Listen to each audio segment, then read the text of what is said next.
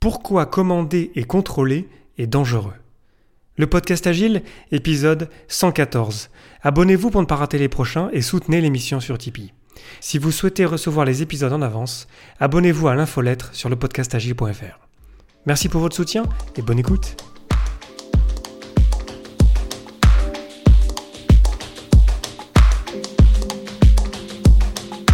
Bonjour, bonsoir et bienvenue dans le monde complexe. Vous écoutez le podcast Agile, je suis Léo Daven et je réponds chaque semaine à une question liée à l'état d'esprit, aux valeurs, principes et pratiques agiles qui font évoluer le monde du travail au-delà.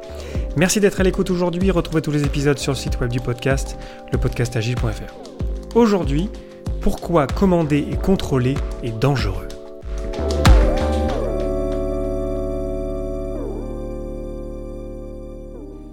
Je parle souvent de command and control, commander et contrôler au podcast Agile. Ça m'est arrivé de d'effleurer le sujet parfois.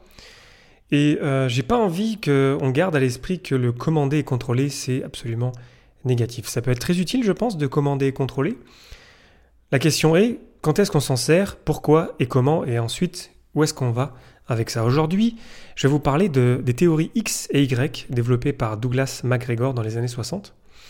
Et vous allez voir que commander et contrôler, ça, peut être très utile dès l'instant où on comprend que c'est un outil puissant qu'il faut utiliser avec précaution. Et si on comprend que c'est aussi bien de s'en détacher peu à peu. Alors commander et contrôler, ça fait partie de la théorie X. La théorie X, ça a été développé dans les années 60 et un peu avant euh, par un certain Douglas MacGregor, qui était professeur de management au MIT, le Massachusetts Institute of Technology, et qui était à l'origine aussi un doctorant en, psychologie, et qui euh, en fait euh, a étudié des entreprises et des personnes et des dirigeants, et s'est rendu compte en fait qu'il y avait deux grands patterns, de grands euh, patrons de, de pensée dans, dans, le management, soit le style plutôt autoritaire qui est donc la théorie X, dans lequel le commander et contrôler fait du sens, et à son opposé, la théorie Y, dans laquelle en fait euh, commander et contrôler, ça fait pas trop de sens parce qu'on veut, on croit aux personnes, on pense qu'elles peuvent être, elles peuvent aimer le travail et que du coup, euh, les commander et les contrôler, en fait, ça ne sert pas ce but ou cette pensée. Donc c'est assez simple en fait la théorie X et Y. Chaque, euh, chacune de ces théories est basée sur un postulat de départ. La théorie X, le postulat de départ, c'est que les hommes sont paresseux, les hommes, les humains, n'aiment pas le travail. Du coup, en fait, vu qu'on pense que les humains n'ont pas le travail, il faut qu'on les commande, il faut qu'on les contrôle, parce que sinon, en fait, ils vont rien faire. Encore une fois, parce qu'on a ce postulat de départ. Ce qui se passe lorsqu'on commande et lorsqu'on contrôle les personnes, c'est que du coup, ils se sentent pas responsables et ils sont pas épanouis non plus. Du coup, en fait, ils vont pas, ils vont se démotiver, euh, ils vont se sentir irresponsables et ils vont pas chercher à en faire beaucoup plus. Ils vont même chercher à en faire le moins possible. Ce qui fait qu'en fait, ça va renforcer notre postulat de départ que les hommes sont paresseux, que euh, l'humain n'aime pas le travail. Donc c'est là où quelque part commander et contrôler ça fait du sens, parce que dès l'instant où on pense que les humains sont paresseux, euh, du coup on pense qu'il faut les diriger, il faut les contrôler, il faut leur dire quoi faire. Et du coup en fait ça implique des comportements de notre part et aussi des comportements des humains qu'on commande et qu'on contrôle, qui fait que ça vient renforcer le postulat de départ. Ce qui fait qu'on tombe dans un cercle vicieux et en fait on n'en sort pas parce que du coup en fait on a besoin de plus de contrôle, on a besoin de plus commander les gens pour que euh, arriver à nos besoins. A l'inverse, la théorie Y part du postulat de départ que l'humain peut être motivé par le travail, que les, humains aiment être responsables. Du coup, en fait, on leur a plus d'espace, on ne les contrôle pas ou moins. Du coup, on ils sentent les humains qu'on peut leur faire confiance. Du coup, ils s'engagent plus, ils prennent plus de responsabilités, ce qui fait qu'ils sont plus motivés, ils en font plus, et du coup, ça vient renforcer, encore une fois, notre postulat de départ, que les humains peuvent être motivés par le travail et peuvent aimer euh, et prendre des responsabilités eux-mêmes. Donc on voit vraiment dans ces deux théories, la théorie X, donc le postulat de départ, les hommes sont paresseux, la théorie Y, les hommes ont besoin d'être responsables. On voit vraiment deux, deux vraiment modèles de pensée différents qui viennent s'auto-alimenter euh, l'un chacun de, chaque côté. Ce qui fait en fait, soit on tombe dans un cercle vicieux euh, si on pense que euh, ça marche pas en fait le command and control, comme c'est mon cas. Je vais vous expliquer pour toi pourquoi je pense que le command and control ça fait plus trop de sens aujourd'hui et comment l'utiliser si on a besoin d'utiliser. Alors que lorsqu'on tombe dans la théorie Y, et là du coup ça, je pense que lorsque je vous ai décrit en quelques mots la théorie Y, il y a plein de plein de, sirènes agiles qui se sont allumées dans vos cerveaux, je suis certain.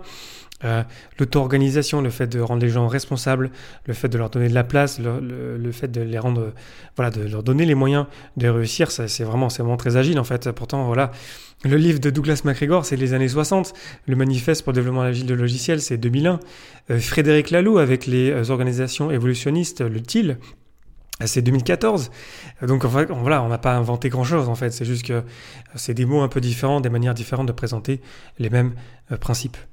D'ailleurs, je veux faire un, lien directement avec le manifeste pour le développement agile logiciel et le cinquième principe qui est le suivant. Et je vous lis dans, son ensemble.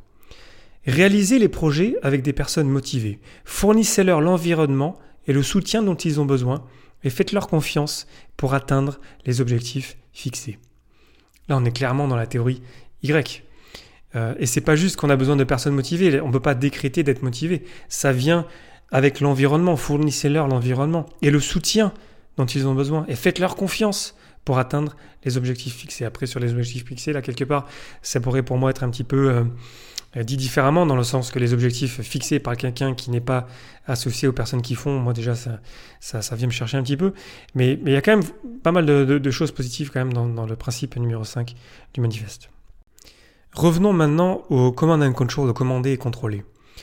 Le problème qu'on a aujourd'hui, dans le monde complexe dans lequel on vit aujourd'hui, voilà, c'est la norme. Je pense que si vous m'écoutez, on est, on est tous d'accord là-dessus. L'incertitude est présente, etc. Il y a plein de choses à dire là-dessus. J'ai fait plein d'épisodes sur le sujet. Commander et contrôler. Donc considérer que quelqu'un, euh, une seule personne va commander et contrôler un groupe de personnes. Généralement, c'est associé avec le fait que celui ou celle qui commande qui contrôle, en fait, ne fait pas les choses. En fait, ce sont les gens qui font, qui sont commandés et contrôlés. Ça fait plus de sens aujourd'hui. On a besoin de trop de connaissances pour comprendre un marché. On a vraiment besoin aussi de l'intelligence collective des gens qui font, qui ont les, mains dans le cambouis. Et c'est pour ça que les commander et les contrôler lorsqu'on est dans le monde complexe, ça marche plus. Du coup, toute cette idée de ce cercle que je qualifierais de vicieux, mais peut-être que des gens qui travaillent dans un environnement où ils pensent vraiment que les gens sont paresseux, euh, pour eux, ça serait un cercle vertueux quelque part de les commander et contrôler. Mais moi, je pense vraiment euh, profondément que lorsqu'on est dans, le monde complexe, euh, penser qu'on puisse commander et contrôler, déjà, c'est, je trouve que ça fait vraiment, c'est immensément présomptueux, quelque part. Parce qu'on ne sait pas, en fait. Et la vérité, c'est qu'on ne sait pas. C'est ce que nous dit Dave Snowden avec le Kinefin Framework, dont je parle souvent. C'est cette idée que la plupart du temps, en fait, on ne sait pas. Du coup, notre meilleure chance, et c'est là où l'agile nous aide, c'est de faire confiance aux gens et de rendre les équipes auto-organisées. Et du coup, je reviens encore une fois sur le command and control. Ça ne veut pas non plus dire que le command and control c'est forcément négatif. Je vais prendre un exemple d'une équipe qui démarre. Une équipe qui démarre, bah, je vais toujours lui dire, et puis après, il faut qu'il y ait un, certain nombre de personnes dans l'équipe. Euh, J'ai pas envie de donner une règle générale, mais je pense que ça serait bien de se dire que, par exemple, si on choisit Scrum, bah, on va respecter Scrum à la lettre. On va se forcer à respecter Scrum, et moi, en tant que Scrum Master, je vais adopter une posture plus command and control et nous dire on va faire ça. Ça ne veut pas dire que je vais pas essayer d'expliquer pourquoi. Ça ne veut pas dire que je vais faire un effort pour essayer de, convaincre ou de partager des exemples, etc. Mais en tout cas, je vais quand même dire on va faire ça comme ci, comme ça. Et là où ça peut faire du sens donc de faire ça, c'est que à ce moment-là, peut-être qu'on a besoin de ça. On a besoin de quelqu'un, par exemple le Scrum Master dans ce cas-là, mais ça peut être aussi des membres de l'équipe de développement dans d'autres cas, ou le propriétaire de produit dans d'autres cas. Je ne suis pas en train de dire que c'est que le Scrum Master, attention, qui fait ça. Euh, on aurait peut-être besoin de ça, de plus de, leadership entre guillemets à, l'ancienne, de comment on fait ci, on fait ça, c'est moi qui décide. Par contre, dès l'instant on l'utilise avec précaution, dès l'instant on a conscience de la théorie X qui pourrait en fait nous faire tomber dans un anti-pattern, dans un cercle vicieux, euh, vicieux qui fait qu'en fait on garde le contrôle, on garde le commandement, on rend pas les choses transparentes. Du coup, en fait, s'il y a que moi qui ai l'information, euh, forcément, il y a que moi qui peut commander, qui peut décider.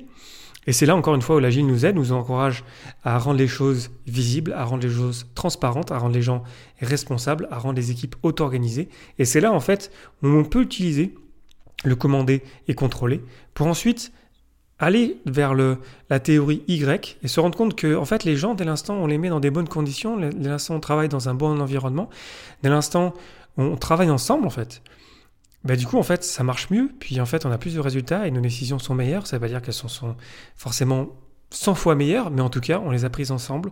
On a fait confiance aux gens qui, aux gens qui ont les mains dans le cambouis, qui font les choses. Et du coup, ensuite, c'est là en fait où la magie en fait opère. Donc le commander à contrôler, ça peut être utile dès l'instant en fait, on a conscience de son impact, on a conscience de, de qu'on peut tomber dans cet anti-pattern, dans ce cercle vicieux, et qu'on l'utilise en fait ensuite pour rendre les gens auto-organisés, pour rendre les équipes auto-organisées, pour se dire ok ben là je vais vous montrer comment ça marche. Euh, je vais décider pour vous parce que je sais que vous n'avez pas suffisamment d'éléments. Je le sais par expérience que vous n'avez pas assez d'éléments pour décider vous-même. Par contre, je vais vous expliquer pourquoi j'ai pris cette décision-là. Et je vais essayer de vous vraiment, pas juste de vous dire on va faire ci, on va faire ça, mais je vais vous encourager ensuite, la prochaine décision, c'est vous qui allez la prendre et on va travailler ensemble pour la prendre ensemble, cette décision. Alors pour conclure sur pourquoi c'est dangereux le command and control. C'est dangereux parce que si on se rend pas compte en fait que on aime ça aussi, nous, euh, comment on ça remplit notre ego, on aime bien que ça dépende de nous. Mais si on ne se rend pas compte en fait qu'il faut qu'on passe à un mode auto-organisé, qu'on rendre les choses visibles, qu'on partage l'information, qu'on se mette dans les conditions en fait de la réussite ensemble et pas juste que ça dépende euh, de nous. En fait, là, ça ne marche plus. Le command and control, on est tombé dans un piège. Et ça me fait penser aussi à l'exemple que j'ai parfois vu dans certaines équipes où lorsqu'il n'y a plus le Scrum Master, ou lorsqu'il n'y a plus le propriétaire de produit, ou euh, un, un des leaders de l'équipe, en fait, ça marche mieux dès l'instant où ces personnes ne sont plus là. Ça, pour moi, c'est vraiment un signe que quelque part, en fait, on dépendait de cette personne-là. Et en fait, l'auto-organisation ensuite vient fleurir quelque part lorsque cette personne, en fait, n'est plus là parce que, par exemple, elle est en vacances. J'ai déjà vu ça plusieurs fois. Euh, c'est quelque part un signe en fait qu'on avait un problème avant et que le fait d'avoir ensuite la place et l'environnement pour s'auto-organiser, en fait, ça marche mieux et l'équipe marche mieux dès l'instant où cette personne n'est plus là. Donc ça peut être un indice pour vous. Si votre équipe marche mieux lorsque euh, vous êtes plus là, en fait, peut-être essayer de réfléchir un petit peu à ce que je viens de, vous raconter. Après, euh, il faut aussi, j'ai pas envie de tomber encore dans un dans une dénonciation du command and control euh, euh, général.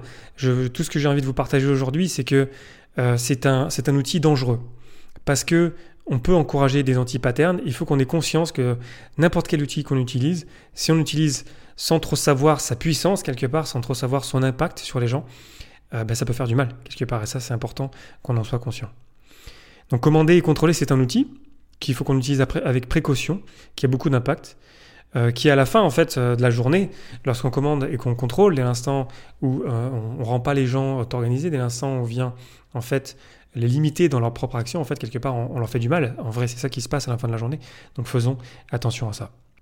Je vous invite à réagir sur les réseaux sociaux, sur mon compte Twitter Léo Daven, sur le compte Twitter Le Podcast Agile, ou sur le podcastagile.fr, ou sur n'importe quel réseau social en fait là où je suis présent quelque part, je suis un peu partout pour euh, réfléchir autour de ce, problème en fait du, euh, commander et contrôler qui, peut, qui peut faire du mal en fait et qu'on en ait conscience. Les théories X et Y l'expliquent bien et c'est quelque chose que j'encourage à, à lire dessus.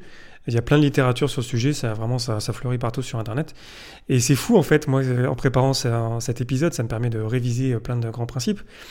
Et en fait, quand j'ai refait des liens avec Frédéric Laloux, euh, son livre Reinventing Organizations, les, euh, euh, organisations évolutionnistes, en fait, on se rend compte, voilà, il n'y a pas grand-chose qui est nouveau, c'est juste qu'on utilise des nouveaux mots, des nouvelles manières de présenter les choses.